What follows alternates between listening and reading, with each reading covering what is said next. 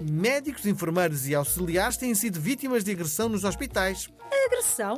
Sim, é o que demonstra um relatório da Direção-Geral de Saúde. E é que se deverá isso?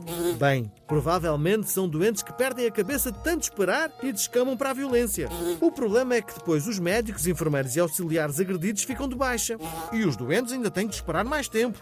O que leva os doentes a perderem ainda mais a cabeça e a violência pode crescer e. Epá, convinha evitar uma epidemia.